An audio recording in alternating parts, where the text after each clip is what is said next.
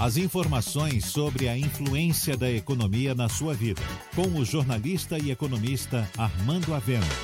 Falando de economia. O governador Rui Costa e o prefeito ACM Neto estão atuando em conjunto no enfrentamento da Covid-19. E essa convivência pacífica entre dois líderes que são adversários políticos é um exemplo para o país. Mas, apesar disso, são muitos os questionamentos a que ambos precisam responder no que se refere à forma como está se dando o enfrentamento à Covid-19. O primeiro deles se refere ao isolamento social, que não está atingindo a todos de forma igualitária. Quem entra no supermercado Extra, por exemplo, nas lojas americanas ou nas lojas Ferreira Costa, depara-se com enormes filas, estacionamentos lotados e grande aglomeração. E esse tipo de estabelecimento não vende apenas produtos essenciais, mas todo tipo de produto. E estão lotados porque tornaram-se os novos shoppings da cidade.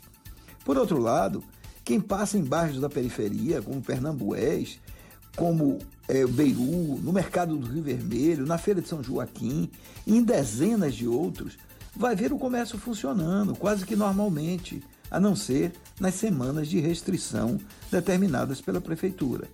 Outras aglomerações de trânsito e de movimentação de pessoas são as obras públicas, que permanecem em andamento acelerado. Tudo isso precisa ser avaliado, assim como precisa ser avaliado também a escassez de testes, pois tanto o governo do estado quanto a prefeitura de Salvador estão entre os locais que menos testam no país em proporção à sua população. Outra questão é a distorção nos números de casos de Covid, pois no acompanhamento diário do número desses casos, a Secretaria do Saúde do Estado está incluindo há duas semanas casos antigos, alguns de 30 dias atrás, e isso faz com que o número de casos dê saltos de até 100% e torna o indicador inútil para efeito de planejamento e estabelecimentos de políticas públicas. Sem testes e sem acompanhamento real do número de casos, tanto a Prefeitura quanto o Estado baseiam seu planejamento exclusivamente na taxa de ocupação das UTIs, o que pode trazer distorções, pois essa taxa não registra apenas os casos de Salvador, mas também de municípios da RMS e de outras regiões. Tudo isso precisa ser avaliado, de modo a preservar a vida das pessoas, mas também de forma a buscar uma saída para o isolamento.